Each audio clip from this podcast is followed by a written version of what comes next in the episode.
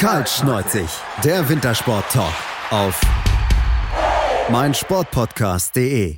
Hallo und herzlich willkommen zu einer kleinen Special-Ausgabe von Kaltschneuzig, eurem Wintersport-Talk auf meinsportpodcast.de. Mein Name ist Sebastian Müller und wir beschäftigen uns heute mit einem Format, was es noch nicht so lange gibt im Skisprungsport, und zwar der Raw Air Tour, die war dieses Wochenende beziehungsweise die letzten zehn Tage hatte stattgefunden und ähm, das ist ein Format, ich habe es angesprochen, gibt es erst zum dritten Mal überhaupt. Und da haben wir uns gedacht, wir gucken einfach mal drauf, machen einfach eine große Zusammenfassung zu dem ganzen Event und dazu habe ich mit zwei Experten eingeladen. Das ist einmal der Gernot Klemann von der Performance. Hallo Gernot. Hallo Sebastian, grüß dich. Und ein neues Gesicht ist mit dabei, eine neue Stimme hören wir heute und das ist der Jonas Linke von skisprung.com. Hallo Jonas. Servus Sebastian, hi. Ja, ich habe es gesagt, wir wollen uns ein bisschen mit der Raw Air Tour beschäftigen und ähm, ja, wir wollen einfach dann mal so ein bisschen, bevor wir aufs Sportliche kommen, uns mit dem ganzen Prozedere beschäftigen. Gernot, ähm, es sind insgesamt zehn Wettbewerbe in zehn Tagen, wirklich viele Springen oder die diese auch geleistet werden müssen. Ähm, wie insgesamt bewertest du bisher jetzt nach drei Ausgaben den, äh, den Stellenwert dieses Events? Ja, ich muss dazu sagen, als ich das erste Mal den Kalender gesehen habe, habe ich mir gedacht, okay, straffes Programm. Ähm, da kommt einiges auf die Springer zu, vor allem jetzt noch nach der nordischen WM. Muss aber jetzt im Nachhinein sagen, dass es echt ein cooles Format war. Mir hat's sehr gut gefallen, wenn man sich anschaut, wie intensiv das Ganze ist. Mit insgesamt äh, vier Einzelwettbewerben, zwei Teamspringen und was ja noch obendrauf dazu kommt, was viele, glaube ich, gar nicht wissen, die Qualifikationswettbewerbe zählen genauso in der Gesamtwertung. Also wirklich zehn Tage Non-Stop-Programm, kein Ruhetag, ähm, verglichen mit der Vier-Schanzentournee. Aber ich glaube, den Springen hat Spaß gemacht. Ähm, ich habe mehr lachende als böse Gesichter gesehen und finde es ein cooles Format, ja. Ja, das Format ähm, ist mit Sicherheit, hat mit Sicherheit seine Vor- und Nachteile, ähm, was halt immer wieder kritisiert wird. Ich denke, da kann man auch mit Sicherheit drüber reden. Der Jonas ist der Zeitpunkt. Wir haben gerne angelehnt nach, nach der nordischen Ski-WM man hat beim einen oder anderen so ein bisschen gemerkt, dass so die Luft raus ist. Ähm, wie siehst du diesen späten Zeitpunkt der Ausführung? Äh, ich denke, ja, das ist auf jeden Fall richtig. Ähm, dass es natürlich nach der, nach dem absoluten Saisonhöhepunkt der nordischen Ski-WM ähm, sicherlich nicht einfach ist, äh, da jetzt nochmal so ein straffes Programm durchzuziehen mit zehn Tagen und dann 16 Sprüngen, die ja dann alle in die Wertung einfließen, äh, wie der Gernot auch schon gesagt hat, die Quali zählt ja auch mit. Ähm, aber ich glaube, dass es auf jeden Fall die, die Weltcups in Norwegen aufwertet, weil die Springer definitiv auch durch das Preisgeld äh, eine hohe Motivation haben, ähm, gut zu performen bei der, bei der Raw Air. Und ähm, wenn man die Wettkämpfe gesehen hat, dann sieht man, dass, dass es hochklassige Wettkämpfe waren, dass es auch spannende Wettkämpfe waren und dass es, glaube ich, für die Springer sogar besser ist, dass sie da jetzt nochmal eine richtige Herausforderung haben und ein Ziel, diese Raw Air Gesamtwertung haben, als wenn man da jetzt eine Woche durch Norwegen tourt und einfach in Anführungsstrichen normale Weltcup-Springen abhält. Ähm, daher sehe ich die, diese Idee der Raw Air auf jeden Fall ebenfalls sehr positiv. Ja, du hast gerade schon angesprochen, das Thema Preisgeld ist mit Sicherheit etwas, was sehr, sehr spannend ist, sehr positiv von den Sportlern gesehen wird. Du hast angesprochen, einiges an Preisgeld, 60.000 für die Gewinner, ähm, die dort ausgeschüttet werden. Auch der Zweite- und Drittplatzierte bekommen Geld, sodass insgesamt über äh, 100.000 Euro ausgegeben werden an Preisgeld. Gerne. Und das ist schon eine ordentliche Summe, gerade wenn man auch vergleicht, dass die Vierschanzentournee zum Beispiel dort sehr knausrig ist. Ja, also der Unterschied ist immens. Ähm, deswegen ist das sicherlich auch ein Mitgrund, warum alles, was Rang und Namen hat, auch mit dabei war bis zum Ende. Mm, wenn ich mir anschaue, dass ein Vierschanzentournee-Gewinner 20.000 Schweizer Franken gewinnt und das sogar noch vor Steuern ist und nur der Erstplatzierte bei der Raw Air 60.000 bekommt, also 60.000 Euro, der zweite 30.000 und der dritte sogar noch 10.000, während bei der Vierschanzentournee der zweite und der dritte durch die Finger schauen und sich ja mit Applaus begnügen müssen, dann ist das schon ein Riesenunterschied. Es ist interessant, ähm, vielleicht mal zu hinterfragen, woher kommt das? Ist das Preisgeld jetzt so hoch, damit die Weltklasse oder alle Weltklasse-Springer jetzt dann nach, der, nach dieser langen Saison den Weg noch in den, in den Norden wagen? Was steckt genau dahinter? Das ist sicher der norwegische Verband, ähm, da einer der, der Verantwortlichen für das Preisgeld, wenn man bedenkt, bei der Vierschanzentournee ist es ja auch so, dass ÖSV und ähm, DSV dann großes äh, Wörtchen mitreden um, um das Preisgeld, wie viel es da letzten Endes gibt, zusammen mit der Vermarktungsfirma Infront. Ja, also der Unterschied ist gewaltig und ja, aber bestimmt der allergrößte Anreiz neben dem sportlichen Anreiz, ähm, dass man da bis zum Ende mit dabei ist. Ja, das kann ich mir auf jeden Fall sehr gut vorstellen, gerade wenn dann auch wirklich dann auch entsprechend entlohnt wird. Ähm, noch eine weitere Unterscheidung ähm, gibt es, Jonas, im Gegensatz zur Verschanzentournee. Ähm, und zwar ist es auch so, dass die Frauen zum ersten Mal mit dabei gewesen sind. Noch etwas, was es ja so nicht gibt. Die Verschanzentournee ist ja ein reiner Männerwettbewerb. Also auch dort geht die Raw Air Tour etwas andere Wegen als ja, ihr großer Vorgänger. Ja, ähm, da zeigt man sich auf jeden Fall, sag ich mal, äh, aufgeschlossener im Gegensatz zur Tournee. Ähm, es gab ja immer wieder den, äh, die Idee der Damen, dass, äh, dass sie doch gerne ihre eigene Tournee hätten oder im Rahmen der Männer mitspringen. Bisher hat es noch nicht funktioniert. Aber ich denke, dass die Raw Air da jetzt eine Vorreiterrolle eingenommen hat. Und ähm, ich hoffe es, dass es nicht mehr lang dauert, bis auch die Verantwortlichen der Tournee dann sagen, okay, ähm, wir lassen die Damen auch mitspringen, ähm, weil ich denke, dass es auf jeden Fall die Raw Air generell aufwertet und ich glaube auch für die Teams, ähm, vor allem natürlich für die Damen großartig ist, wenn sie ähm, im Rahmen der Herren mit den Herren mitspringen dürfen und natürlich dann auch die entsprechende Zuschauerkulisse haben.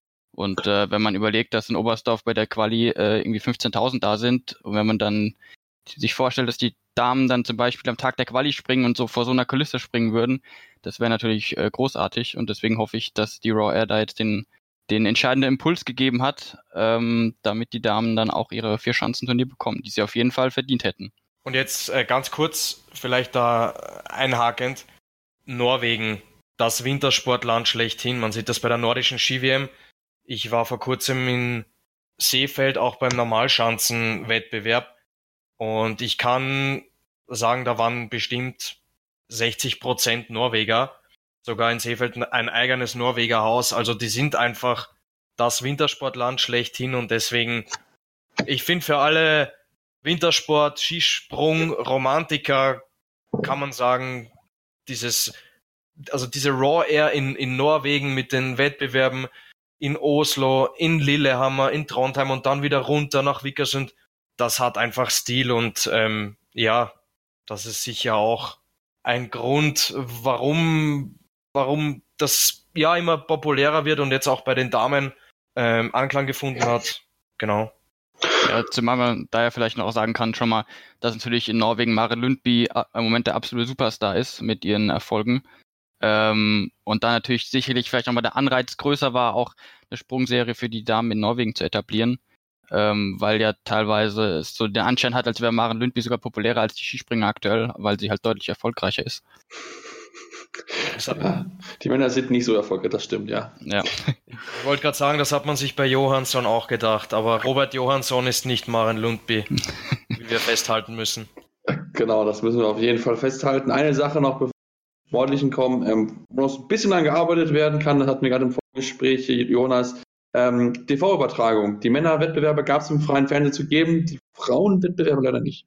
Genau, also bei den Damen äh, gab es zumindest die Übertragung vom Holmenkollen in Oslo. Ähm, aber ansonsten äh, gab es eben überhaupt keine TV-Bilder. Äh, ich glaube, Sportschau.de hat einen Live-Ticker im Angebot von den Darmspringen. Ähm, ist eine gute Idee, aber wenn man überlegt, dass die Crew, die Reporter sowieso schon dort sind für die Männerwettbewerbe ähm, und das NRK, also das norwegische Fernsehen, die Wettkämpfe auch übertragen hat und das Weltbild produziert hat, dann hätte man das einfach übernehmen können und äh, zumindest im Livestream anbieten können oder Eurosport in ihrem Eurosport Player äh, übertragen können.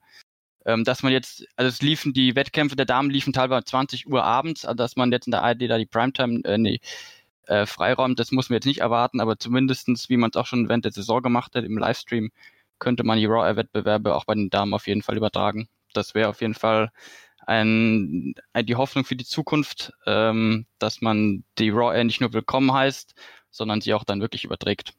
Genau, dass man sie dann auch wirklich in ihrer Mitte begrüßen kann, das wäre wirklich was sehr, sehr Schönes, worüber ich mich freuen würde, wenn das in der nächsten Zeit dann noch ein bisschen mehr passieren würde. Mal gucken, wie es in der nächsten Ausgabe sieht. Ich mache jetzt hier die erste kurze Pause und komme dann natürlich auch auf zu sprechen, auf die sportlichen Entwicklungen. Deswegen bleibt unbedingt dran, hier bei Kyle Schnolz, irgendwie Sport Talk auf meinsportpodcast.de. Schatz, ich bin neu verliebt. Was? Da drüben. Das ist er. Aber das ist ein Auto. Ja, eben. Hm, mit ihm habe ich alles richtig gemacht. Wunschauto einfach kaufen, verkaufen oder leasen. Bei Autoscout24. Alles richtig gemacht. Wir klingen nicht nur gut, wenn wir direkt am Spielfeldrand stehen. Die Adler Mannheim bleiben der Tabellenführer in der deutschen Eishockeyliga. Oder direkt von der Schanze berichten. Wir haben einen spannenden ersten Durchgang gesehen. Bei den Springern Kamil Stoch führt vor Ziel in Bartolf. Wir sehen dabei auch noch gut aus. Borgia Sauerland ist offizieller Ausstatter von meinsportpodcast.de. Borgia Sauerland. Berufsbekleidung, Arbeitsschutz und mehr auf borgia-sauerland.de. 100% Sport. Jederzeit auf Abruf. Auf meinsportpodcast.de. Und wir sind wieder zurück bei Karl Schnolzig, Euminer Sport Talk auf meinsportpodcast.de. Ich habe gesagt, wir kommen jetzt auf das Sportliche zu sprechen und ich habe es angekündigt. Ein Mann hat gewonnen am Ende, der ein bisschen gebaut, um reinzufinden, aber dann am Ende mal wieder bewiesen hat, warum er momentan einfach der beste Skispringer der Welt ist. Äh, Gernot ja, Ryoyo Kobayashi gewinnt am Ende, muss sich zwar strecken, aber wieder absolut beeindruckend, was er gezeigt hat. Ja, absolut. Ähm, Kobayashi hat bewiesen, dass er über die gesamte Saison hinweg einfach der beste, der konstanteste Skispringer ist, obwohl es in Seefeld und in Innsbruck äh, für ihn nicht mit einer Medaille geklappt hat, hat er trotzdem bewiesen, dass er ein konstanter Springer ist. Es war natürlich auch bei der WM ein bisschen eine Windlotterie. Jetzt angesprochen auf die Raw Air war natürlich ein Wahnsinn, dass er im allerletzten Sprung Stefan Kraft noch so eindrucksvoll abfängt. Ähm, ich weiß nicht, wie viele Leute das noch erwartet haben, weil Kraft eben auch gestern immer wieder die Antwort parat gehabt hat. Aber was er da im, im zweiten Durchgang gezeigt hat und dem Kraft noch abgenommen hat, das ist schon sensationell. Und da hat ähm, Sven Hannawald hat gesagt, gib ihm, Ko gib ihm Koba. Ich glaube, das hat ihm dann so ein bisschen die letzten Flügel verliehen, dass er dann nochmal den Stefan Kraft überholt, ja. Und dann kann man nur, kann man nur den Hut sehen. Er ist der, der beste Skispringer aktuell. Er hat das über die gesamte Saison bewiesen. Für Stefan Kraft ist es, finde ich, bisschen schade, weil er nach der ja weitestgehend verkorksten Vierschanzentournee mit seinem Aussetzer in Garmisch jetzt nochmal die Chance gehabt hätte, sich da doch noch einen, sozusagen einen Titel zu holen. ist das ein bisschen schade. Aber man hat gesehen im, im im Ziel dann, er wusste sofort nach seinem Flug, das war dieses, in Österreich sagt man dieses bestimmte Ötzal, dieses bestimmte, diese bestimmten paar Meter zu wenig. Und ja, Kraft ist aber der Letzte, der dann jetzt irgendwie Trübsal bläst, sondern der wird weitermachen und wahrscheinlich nächstes Jahr, hoffentlich nächstes Jahr, wenn er seinen Garmisch-Aussetzer ähm, weglässt, dann vielleicht die Tournee gewinnen. Mhm. Also ihr seht, liebe Zuhörer, ihr lernt bei uns auch noch ein bisschen Österreichisch, also von daher es ist Wobei, ein Grund auf jeden Fall zu. Muss, nur ganz kurz, wobei ich dazu sagen muss, dass das Wort Ötzal ein sehr spezielles Wort ist. Also an, an, an alle unsere Zuhörer, ihr müsst euch das nicht unbedingt merken. Das ist so ähnlich wie Orchkatzel Schworf. Ähm, Hört euch an, lacht drüber, aber ihr müsst euch nicht, ihr müsst euch nicht dran erinnern. Okay, super. Also von daher, äh, ja, vielen Dank für die Sprache, Gernot. Ähm, man muss sagen, Kobayashis letzter Sprung 239 Meter, ähm, dann über neun Punkte ähm, Kraft abgenommen. Das war wirklich sehr, sehr eindrucksvoll. Das hat zwar nicht zum Sieg gereicht, aber trotzdem, man muss ja sagen, was der Kobayashi dann ausgeholt hat, dann einen wirklich schwächeren Beginn, ähm, wirklich Hut ab da vor der Leistung. Trotzdem wir natürlich aber die Leistung von Stefan Kraft auf keinen Fall schmälern. Äh, Jonas, der halt wirklich sehr, sehr gut gesprungen, sehr konstant gesprungen, war eigentlich nie schlechter als Platz vier und ja, am Ende musste sich einfach einem absoluten Dominator ja, geschlagen geben. Ja, also Kobayashi hat jetzt mit dem Raw Air Sieg äh, den dritten großen Titel geholt ähm, nach dem Grand Slam äh, bei der Verschanzenturnier. Den Gesamtweltcup hat er ja auch schon sich vorzeitig gesichert. Also äh, er ist der absolute Überflieger. Er war auch der Top-Favorit äh, für die Raw Air aus meiner Sicht zumindestens trotz der der schwächeren WM, die ja aus seiner Sicht enttäuschend verlaufen ist. Ähm, ja, er hat, äh, sag ich mal, vielleicht die Konstanz, die er bei der WM ein bisschen verloren hat, die hat er wiedergefunden im Laufe der Raw Air und ähm, hat dann sein Ding durchgezogen und ähm, ja, brillante, brillante Flüge abgeliefert. Und ähm, nichtsdestotrotz, Stefan Kraft war ja am Ende dann ganz knapp, äh, 2,9 Punkte. ähm, auch er eine super, super Raw Air gesprungen und ähm, was mir bei ihm auch aufgefallen ist, dass er auch sehr gut gelandet ist. Ähm, speziell auch in Vikersund, äh, schön flach in den, in, in, an die Landezone rein und dann konnte er super Telemark setzen. Ähm, ja, also auch großes Lob natürlich an Stefan Kraft, keine Frage. Vielleicht ganz kurz anknüpfend noch an, an deine Aussage jetzt über Kobayashi, Jonas. Ich finde es ganz interessant, Kobayashi hatte ja nach, nach dem Triumph bei der Vierschanzentournee auch eine kurze Schwächephase. Ich kann mich da erinnern an ich meine, es war Zakopane, da war er noch, noch nicht so, noch nicht so ganz ja. wieder auf der Höhe, war aber immer noch unter den Top 10 und hat quasi diese, diese Top-Leistungen weiterhin abrufen können, auch wenn es zwischendurch nicht für ganz vorne gereicht hat. Der Typ wirkt ganz einfach mega cool und hat das in dieser Saison bewiesen, auch wenn nach den großen Triumphen kleinere Schwächephasen dabei waren, war er trotzdem immer in den Top 10. Und genau, das nur noch anknüpfend, dass man das gar nicht hoch genug einschätzen kann. Und ich meine, man darf nicht vergessen, es ist 22, also von daher ist da eben auch nochmal da die eine oder andere Schwäche verzogen, auch wenn das natürlich ein absolut überragendes Niveau ist, was er diese Saison gesprungen ist, hat er auch nicht umsonst am äh, gestern oder bei dem Springen, äh, im Einzelspringen 20, die Note 20 bekommen für seinen Sprung auf 239 Meter. Also von daher ist schon wirklich sehr, sehr beeindruckend, was er dort macht. Ähm, die Hoffnung aus norwegischer Sicht, die gerne die lagen so ein bisschen auf Robert Johansson, Johansson, der gut gesprungen ist in Oslo, gute Möglichkeiten hatten, dort vielleicht zu gewinnen, aber dann ist ihm so ein bisschen die Luft ausgegangen und musste dann am Ende Platz drei und schon mit über 100 Punkten Rückstand auf Stefan Kraft ähm, ins Ziel kommen. Da hat es zu Anfang gut funktioniert, dann am Ende aber nicht mehr. Ja, wie du sagst, Johansson hat ähm, super begonnen. Sie haben auch im, im Team gut begonnen. Sie haben in Oslo das Teamspringen ähm, für sich entschieden, die Norweger. Und vielleicht nach dem Triumph in Oslo hat es dann schon ein bisschen geheißen, Johansson schafft er vielleicht sogar den den Grand Slam, gewinnt er alle Springen.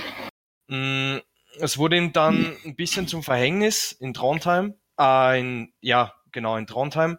Das war, finde ich, so ein bisschen der, der Wendepunkt dieser gesamten Raw Air. Wir haben es vorhin im Vorgespräch unserer Sendung auch schon mal kurz besprochen.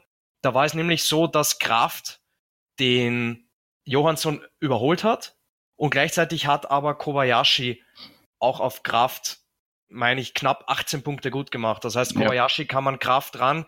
Kraft hat Johansson überholt und so ist dieser Zweikampf entstanden. Bei Johansson, vielleicht zieht sich das so ein bisschen wie ein roter Faden durch, durch seine Saison. Immer wieder für Supersprünge gut, aber leider hat im Endeffekt die Konstanz gefehlt. Auch die WM ist für ihn unglücklich verlaufen. Also ja, sehr schade, aber so ist das eben bei zehn Tagen ohne Pause da kommt es auf Kleinigkeiten an und ja, es ist zumindest so, vielleicht aus äh, norwegischer Sicht in Trondheim, wo dann Johansson abgestürzt ist. Ein großer Lichtblick war Andreas Sternen, der dann den zweiten Platz erreicht hat. Ähm, Sternen beendet ja seine Karriere und das war dann zumindest ein Lichtblick aus norwegischer Sicht.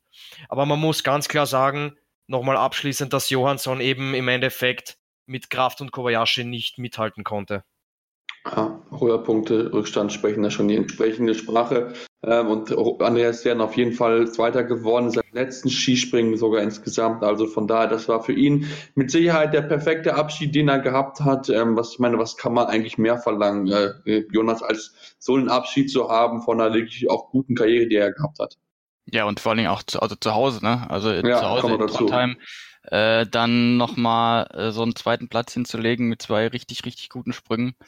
Ähm, das war, klar, der Sieg wäre natürlich der, der, die absolute Gründung gewesen, aber äh, diese Saison ist es, glaube ich, keine Schande, wenn man sich einem Kobayashi geschlagen geben muss.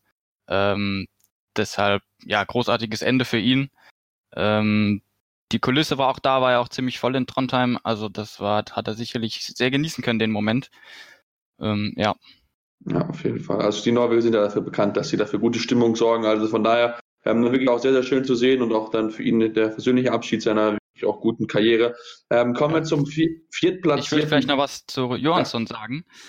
Ähm, zwar kann ich mir auch vorstellen, dass, dass vielleicht ihn der Druck auch ein bisschen äh, zu groß geworden ist, dann nach der Führung nach Oslo, ähm, weil ich habe mir auch nochmal ein Interview aus Dezember äh, rausgekramt von Alexander Stöckel, wo Stöckel klar gesagt hat, also wir wollen entweder die Tournee oder die Raw Air gewinnen ähm, als, als die Saisonhöhepunkte der Norweger neben der WM.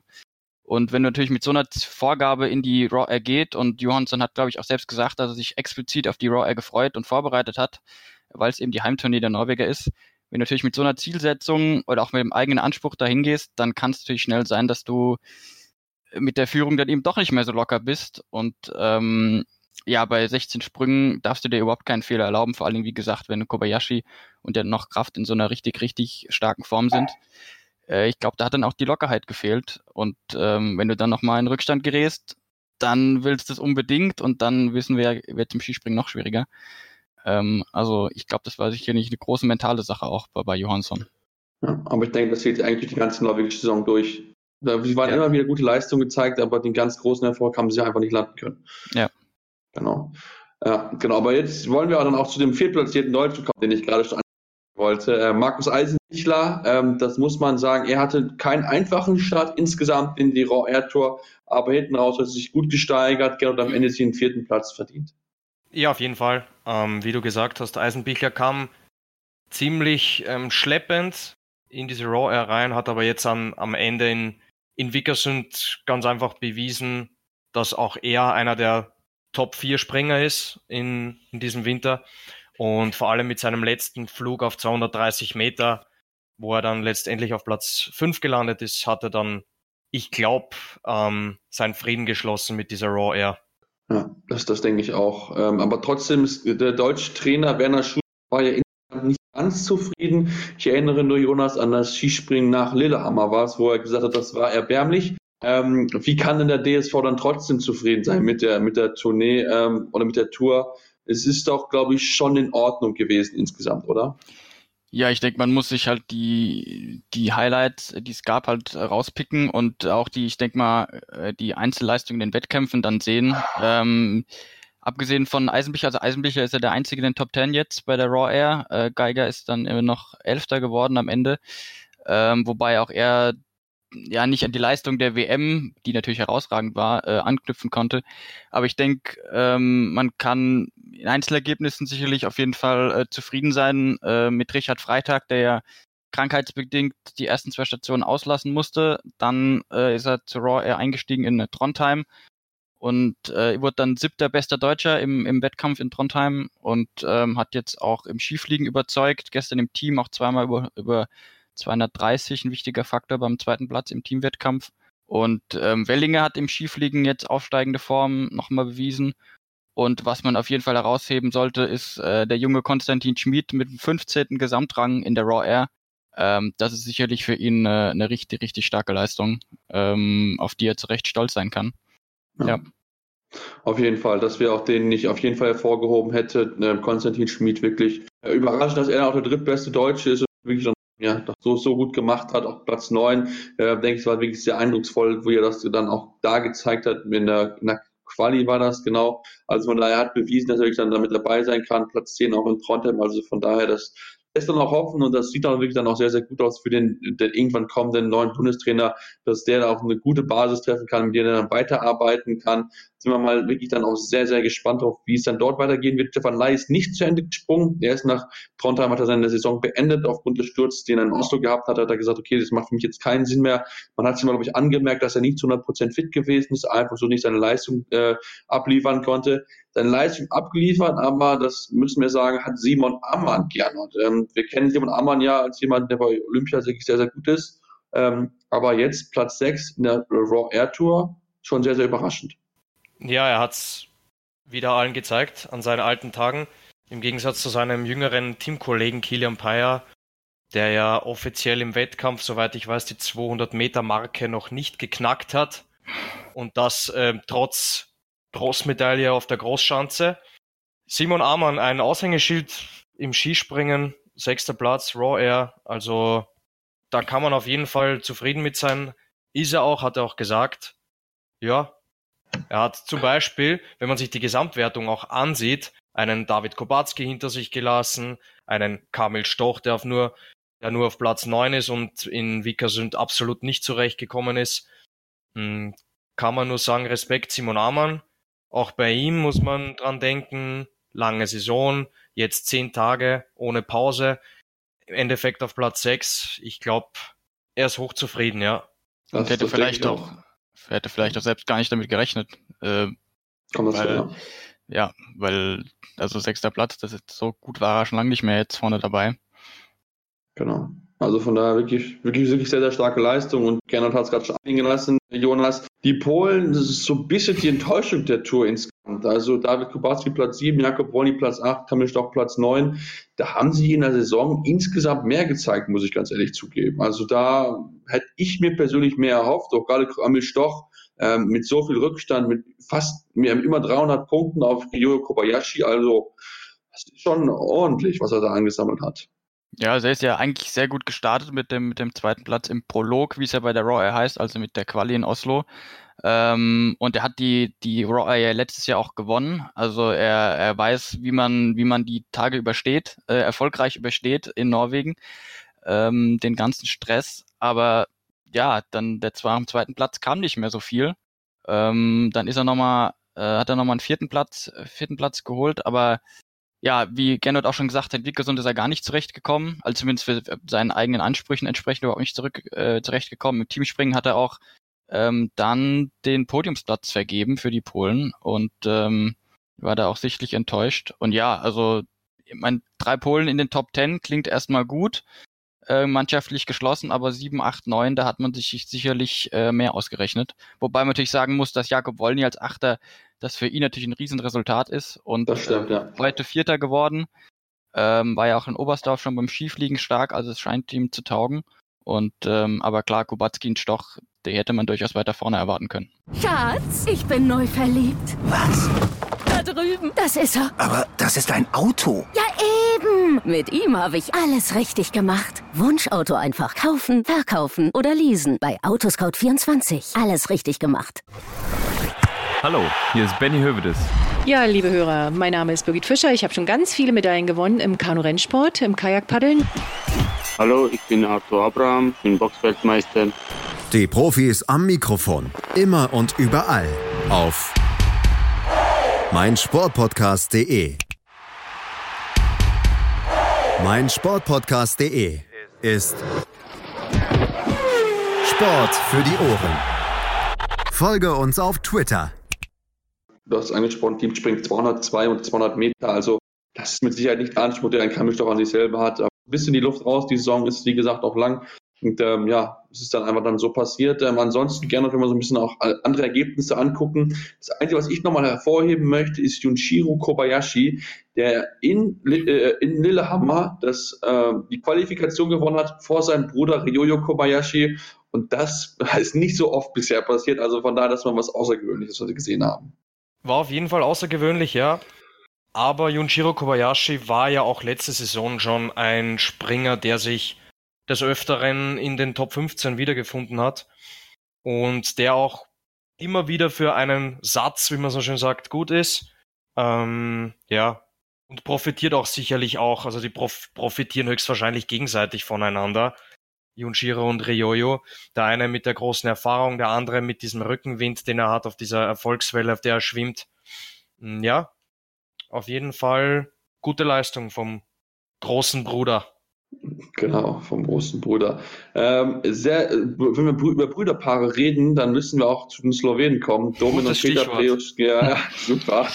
Ähm, ja, Domin Preoc gewonnen, das Skifliegen, auch Peter Preoc mit einem dritten Platz in Oslo, Tendenz nach oben, aber trotzdem, ähm, ja, irgendwie die Slowenen, sie können sehr, sehr gut Skifliegen, ansonsten auf der Schanze fehlt es aber manchmal so ein bisschen, äh, äh, Jonas. Ja, also ähm, ist ja bekannt, dass die Slowenen starke Skiflieger sind. Ähm, und ähm, ja, in dieser Saison haben sie auf den normalen Schanzen, auf den Großschanzen haben sie jetzt noch nicht so überzeugen können. Ähm, Peter Brewitz kam ja im Laufe der Saison dann zurück und hat sich jetzt immer mehr gesteigert mit den Highlights, äh, eben im dritten Platz in Oslo und äh, äh, mit äh, generell jetzt guten Flügen wieder äh, auf, auf, auf dem, auf dem äh, großen Backen in, in Vikersund. Ähm, sicherlich ein wichtiger Aufwärtstrend für die Slowenen, für die ganze Mannschaft, äh, auch im Hinblick auf die nächste Saison schon, wenn man soweit schon mal vorausblicken will, ähm, weil die Saison ist an sich für die Slowenen gelaufen. Es geht jetzt nur um Einzelergebnisse. Die haben sie jetzt zumindest äh, zum Ende eben bekommen durch den dritten Platz von Peter und den Sieg heute von Dom, auch wenn es sehr knapp war mit 0,1 Punkt äh, vor Kobayashi heute. Aber ähm, das lässt natürlich auch hoffen für Saisonfinale zu Hause in Planica, ähm, dass da vielleicht nochmal ein Podestplatz rausspringen könnte und dann hätte man zumindest ein versöhnliches Ende einer insgesamt, glaube ich, doch enttäuschenden Saison für die Slowenen. Ja, das, das denke ich aber auch. Also da, glaube ich, äh, möchte man auch mehr und man ob da Veränderungen dann noch vielleicht gibt nach der Saison, weil man einfach wirklich unter den Erwartungen zurückgeblieben ist. Und ich meine, Domen Prius ist immer ja noch sehr, sehr jung, also der ist noch nicht mal 20 Jahre alt. Also ähm, ja, aber schon so, so ich glaube, schon seit über drei Jahren mit dabei. Also von daher, das ist schon wirklich auch dann beeindruckend, dass er trotzdem dann immer noch so gut ist, dass er schon so kritisch auch damit ihm umgeht, wenn man erstmal bedenken, wie jung er eigentlich ist. Bin ich sehr gespannt drauf. Hat noch irgendjemanden, den er ähm, positiv hervorheben möchte, ein Erlebnis, einen Sportler, ähm, den er noch in der Sendung genannt haben möchte? Vielleicht ganz kurz noch zu Domen Preutz. Du hast es ihm angesprochen, er ist sehr jung, er ist erst 19 Jahre und natürlich schon einiges mitgemacht, auch mit, mit dem älteren Bruder, dem Peter. Sind ja vorzeitig von der Tournee abgereist, soweit ich weiß. In Garmisch war da schon wieder Endstation, das zweite Springen. Und was dafür ein Stein vom Herzen gefallen ist heute, das hat man vor allem dann gesehen, als der Peter seinen Bruder auf den Schultern getragen hat. Das waren sehr schöne Bilder für den Sport. Und ja, jetzt darf man wirklich gespannt sein auf das letzte Wochenende in Planica vor Heimkulisse. Ich glaube, man wünscht sich, jeder wünscht sich eine slowenische Mannschaft, die in der Weltspitze mitspringt. Und da sind natürlich die Preuts-Brüder mit dabei. Man muss dazu sagen, einer, der so ein bisschen die slowenischen Fahnen hochgehalten hat, jetzt nicht ganz vorne in der Weltspitze, aber ganz generell einer der Newcomer ist vielleicht Timmy Seitz, der ja. jetzt auch ja. bei, der, bei der Raw Air auf, auf Platz 16 gelandet ist, sicher einer, den man die nächsten zwei, drei, Jahr, zwei, drei Jahre zumindest auf dem Zettel haben muss, verfolgen muss, ob er dann was draus macht, liegt an ihm, aber ich glaube, vom Potenzial her auf jeden Fall einer. Timmy Seitz ist, soweit ich weiß, auch erst 18. Ja. Muss ich mal vorstellen, 2000 geboren, der sicher einer ist, der vorangehen kann die nächsten Jahre. Und speziell auch im Skifliegen. Ähm, sicherlich äh, sehr große Potenziale. Also hat ja in Oberstdorf gewonnen, auch im Skifliegen, wenn ich mich jetzt nicht ganz täusche, und ähm, seinen ersten Weltcup-Sieg gefeiert. Und ähm, ja, ich habe auch gerade mal gesehen, also er war auch ähm, in drei Qualifikationen Dritter, Vierter und Vierter. Ähm, und ähm, also in einem Sprung, da gelingt ihm schon immer sehr gut. Und wenn er dir halt auch ein bisschen die Konstanz reinbringt, ähm, dann ist er definitiv einer für ganz, ganz vorne. Ja, das denke ich auch. Also er hat schon wirklich positive Ansätze gezeigt, auch ähnlich wie auch andere Springer, wie ein Anti Aldo zum Beispiel oder auch ein Evgeny Klimov. Also von daher, da können noch ein paar junge Springer rankommen, die dann in den nächsten Jahren dann auch für Furore sorgen. Das ist mit Sicherheit sehr, sehr positiv zu erwähnen. Gucken wir dann drauf und ähm, wie gesagt, das Finale steht dann dort an in Planica und da wird es dann auch darum gehen, der am Ende ganz, ganz vorne steht in der Skiflugwertung momentan Ryoyo Kobayashi mit 16 Punkten vor Markus Eisebichler. Und ich denke, da, Gernot, da möchte der Eisenbichler alles dran setzen, dass er wenigstens diese kleine Wertung vor Kobayashi gewinnen kann. Ja, wobei der Herr Eisenbichler ist ja jetzt mit seinem Weltmeistertitel dürfte eigentlich zufrieden sein. Ja. Nein, natürlich, ist ja, brutal spannend, brutal ja. spannend, wenn man bedenkt, es sind ja zwei Einzelspringen. Ich glaube am Freitag und am, und am Sonntag und am Samstag dann das Teamspringen. Wird sicher ein spannendes Wochenende. Ich hoffe, dass das Wetter mitspielt. Kraft und Stoch mit äh, Kraft mit 196 und Stoch mit 207 Punkten sind ja auch noch in der Verlosung mit dabei. Auf jeden Fall. Also Spannung bis zum Schluss. Man kann sich eigentlich absolut nicht beschweren. Man muss jetzt auch rückblickend sagen, Kobayashi, ja, er hat die Vier-Schanzentournee souverän gewonnen, aber auch natürlich aufgrund dessen, dass die anderen Topspringer nicht in Topform waren. Und ja, so so geht das weiter. Jetzt bleibt das bis zum Schluss spannend, auch bei der Raw Air jetzt.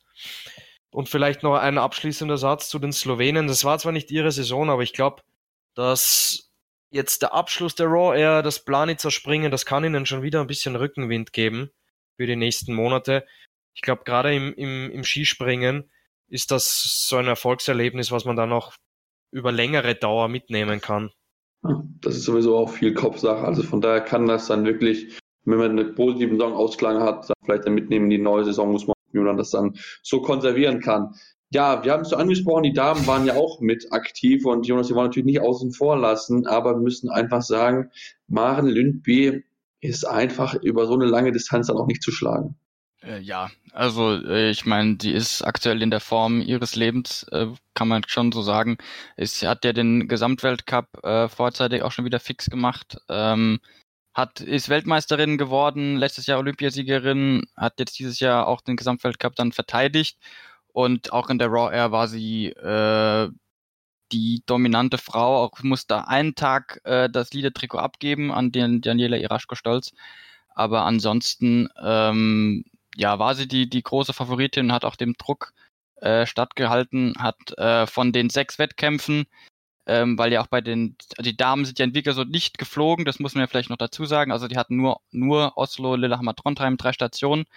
Ähm, mit Quali jeweils macht dann sechs Wettkämpfe, davon hat sie fünf gewonnen. Ähm, und somit ganz klar die, die äh, verdiente Siegerin auf jeden Fall. Ja, 56,5 Punkte Vorsprung. Voller Zeit platzierten Deutsch Katharina Althaus, sehr, sehr positiv. Auch Juliane Seifert, also aus deutscher Sicht, da noch ein sehr, sehr positives Ergebnis, gerade auch weil Seifert ja mit dem letzten Sprung so ein bisschen dann auch diesen Sprung auf Platz 3 geschafft hat und damit auch Daniela Erasmus Stolz von Platz 3 verdrängen konnte. Ähm, also von daher aus deutscher Sicht sehr, sehr positiv, dass es dann auch so geklappt hat und auch diese Verletzung, die es dann zwischenzeitlich gab von Ramona Straub mit dem Kreuzbandriss, dann doch so ein bisschen Gott sei Dank in den Hintergrund drücken kann. Ja, für Ramona Straub war das natürlich sehr bitter. Also sie ist mit einer tollen Form von der WM gekommen. Da war sie ja mit im Team dabei, das bei den Damen Gold geholt hat im Teamspringen. Äh, war in einer sehr guten Form ähm, mhm. und ähm, hat dann in Oslo, äh, war so siebte in der Quali und dann siebte im Wettkampf, aber da ist sie ja gestürzt. Also ich glaube, sie war sogar auf Podiumskurs. Wenn sie nicht gestürzt wäre, wäre sie ganz vorne mit dabei gewesen, mindestens Top 5 und hätte sicherlich in der Roy auch eine gute Rolle spielen können. Und so ähm, liegt sie jetzt mit einem Kreuzbandriss äh, zu Hause. Äh, das ist natürlich sehr bitter. Also ähm, nicht nur persönlich, sondern generell für die deutsche Mannschaft, weil sie hätte sehr gute Ergebnisse noch einfahren können ähm, mhm. im Rahmen der Raw Air, ja. ja. Wäre vielleicht eine dritte deutsche Dame in den Top Ten gewesen. Und, äh, so haben es nicht gereicht. Gute, gute Besserung auf jeden Fall an der Stelle. Die beste Mannschaft, würde ich sagen, das sind die Österreicherinnen. Daniel Raschke-Scholz auf 4, Eva Pinkeling Platz 5, äh, Chiara Hülsel auf Platz 8. Also von daher eine sehr, sehr starke Mannschaftsleistung der Österreicherinnen. Das muss man auf jeden Fall positiv hervorheben und auch denke, für den äh, Skisprungsport der Frauen ein positiver Schritt, dass man sich auch jetzt so präsentieren durfte und dass man Teil der Raw Air Tour ist. Und ähm, das finde ich sehr, sehr schön zu sehen, dass man da diesen, diesen Schritt geht, einfach um die Damen auch mitzunehmen und dann auch einfach äh, ja, auch ihnen die Möglichkeit gibt, sich zu präsentieren, Gernot. Ja, und vielleicht ganz, ganz kurz, auch aufgrund der Aktualität. Die Damen sind ja auch nimmer müde, die sind schon wieder in Russland und bestreiten jetzt eine gewisse Bluebird-Tour. Ich muss dazu sagen, ich habe das auch erst vor ein paar Tagen zum ersten Mal gehört. Auf jeden Fall aus ähm, DSV-Sicht sehr erfreulich hat Juliane Seifert die beiden Springen, äh, verbessere mich Jonas, verbessere du mich Sebastian, wenn das nicht stimmt. Ich meine, Juliane Seifert hat die beiden Springen in Nishni Tagil gewonnen. Ja, genau. Und ist in der Gesamtwertung jetzt auf Platz 1 vor Lundby und ähm, auf dem dritten Platz ist Katharina Althaus. Bluebird, vielleicht ganz kurz für unsere Zuhörer, ist die Raw Air in Russland, die aber, aber nur die Damen bestreiten. Jetzt nichts, nicht so populär und soweit ich weiß auch ein neues Format. Aber ja, auch dieses Jahr erstmals ausgetragen, ja. Okay, und an, auch an mehreren Schanzen. Es geht dann weiterhin nach Tschaikowski, meine ich, da ist dann das Ende. Und jetzt Nishni Tagil. Also auch sehr erfreulich aus DSV-Sicht. Ja, und bei der Bluebird, was man vielleicht noch sagen kann, wenn ich das jetzt richtig weiß, zählen auch nur ähm, die Wettkämpfe selbst, also die Quali zählt da jetzt nicht mit. Äh, es gibt eben, genau, Nishni Tagil zwei Wettkämpfe, Tschaikowski jeweils zwei Wettkämpfe an jeweils zwei Wochenenden. Und ähm, ja, eben auch immer eine Tour, was man, die man eingeführt hat. Ähm, ist natürlich ein bisschen, finde ich, ein bisschen lustig auch, dass man quasi von der Raw Air weggeht, dann nach Russland fliegt, dann direkt am Wochenende eine neue Tour startet. Ähm, ja, ist natürlich auch ein gewisser Reisestress äh, für die Damen, aber ähm, natürlich eine große Sache, wenn sie nochmal so eine Tour haben am Ende der Saison, wo sie sich präsentieren können und ich schätze mal auch ein gewisses Preisgeld äh, nochmal äh, mitnehmen können. Man muss vielleicht an der Stelle kurz sagen, dass der Name Bluebird schon ein Stück weit attraktiver ist als Raw Air. Also den Preis hat die Bluebird Tour auf jeden Fall gewonnen. ja. Ähm, ja, mal gucken. Ich finde das sehr, sehr schön, dass die Damen sich da auch noch was zeigen können. Ich denke, das ist auch die richtige Entwicklung, dass man einfach solche Formate einfach etablieren kann. Wie gesagt, über die Termine kann man mit Sicherheit dann auch streiten. Das ist mit Sicherheit das, was man genau angucken wird. Da bin ich mal sehr, sehr gespannt drauf, wie es dann weitergeht, dann dort bei den Damen. Ich danke euch beiden ganz herzlich, dass ihr heute mit mir über die Raw Air Tour und dann auch kurz über die Bluebird Tour gesprochen habt. Gerne. Äh, genau. Sehr gerne und, und ich, ich will auch vielleicht ganz kurz abschließend sagen, diese Raw Air, ich habe das so ein bisschen, dieses Gefühl, da kommt noch vieles auf uns zu. Also es wirkt, es wirkt wie, wie ein Wettkampf, wie ein Wettbewerb, der noch nicht ganz ausgereift ist, der noch im Entstehen ist. Aber ich glaube, auch aufgrund unseres Austausches, wir, wir finden da Spaß daran, die Springer finden Spaß daran. Und ja, mal sehen, wie sich das etablieren kann. Aber ich bin auf jeden Fall zuversichtlich. Ja, und was man dazu auch vielleicht sagen kann, dass es ja jetzt in drei Auflagen drei verschiedene Sieger gab. Ähm, das ist natürlich, äh, steigert natürlich die Attraktivität auch einer, einer Tournee, wenn, wenn, äh, wenn, äh, ja, wenn viele Athleten die Chance haben, äh, sowas zu gewinnen und äh, wenn sogar auch jeden Tag theoretisch das Leader-Trikot wechseln kann, weil nach jeder Quali auch, nach jedem Wettkampftag wird quasi das Leader-Trikot neu vergeben an den jeweils Führenden. Hat er aber jetzt bei der jetzigen Raw auch dreimal gewechselt. Ähm, das hat natürlich auch für die Zuschauer eine gewisse Attraktivität. Und wie du auch sagst, bis zum letzten Flug ja. war es extrem spannend. Ja. Und das ist auf jeden Fall was das Positive ausmacht, dass du trotzdem noch nach 16 Springen dann ja diese Spannung einfach drin hast. Das ist auf jeden Fall sehr, sehr schön zu sehen. Ich denke, das macht mit Sicherheit auch noch Hoffnung für die Zukunft, ähm, dass dann dieses Turnier auch weiter oder diese Tour weiter bestehen bleibt und dann auch weiter Spannung mit dabei bleibt. Ähm, auf jeden Fall wir, uns hat Spaß gemacht. Wir freuen uns auf die nächste, auf die nächste, auf die nächste Ausgabe. Sind damit auch am Ende dieser Ausgabe. Da gibt es aber demnächst natürlich die, die, reguläre Sendung mit Saisonrückblick, die ja auch anstehen, denn sowohl die Skispringer sind näher in Saisonende als aber auch andere Sport, Wintersportler. Also von daher unbedingt reinhören und abonnieren auf euren Podcatcher eurer Wahl auch gerne mal eine Rezension da lassen bei iTunes. Am liebsten natürlich fünf Sterne, aber auch gerne konstruktive Kritik, was wir besser machen können, woran wir mal arbeiten können. Also von daher freuen wir uns über jeglicher Form Kontaktformat mit euch. Ihr könnt uns natürlich auch schreiben, sowohl bei Facebook als auch Twitter unter dem Handle kaltschneuzig mit AE geschrieben. Ich will, wir wünschen euch alles Gute und hören uns demnächst hier wieder bei kaltschneuzig, eurem Sport Talk auf meinsportpodcast.de. Schatz, ich bin neu verliebt. Was? Drüben. Das ist er. Aber das ist ein Auto. Ja, eben. Mit ihm habe ich alles richtig gemacht. Wunschauto einfach kaufen, verkaufen oder leasen. Bei Autoscout24. Alles richtig gemacht. Kaltschneuzig, der Wintersport-Talk auf meinsportpodcast.de. Double Trouble. 180! Der Dart Talk auf meinsportpodcast.de. Ob Ring, Bull oder Bullseye. Jeder Wurf wird analysiert und diskutiert. Double Trouble. Der Dart Talk mit Christian Ömicke auf meinsportpodcast.de. Schatz, ich bin neu verliebt. Was? Da drüben. Das ist er. Aber das ist ein Auto. Ja, eben. Mit ihm habe ich alles richtig gemacht. Wunschauto einfach kaufen, verkaufen oder leasen. Bei Autoscout24. Alles richtig gemacht.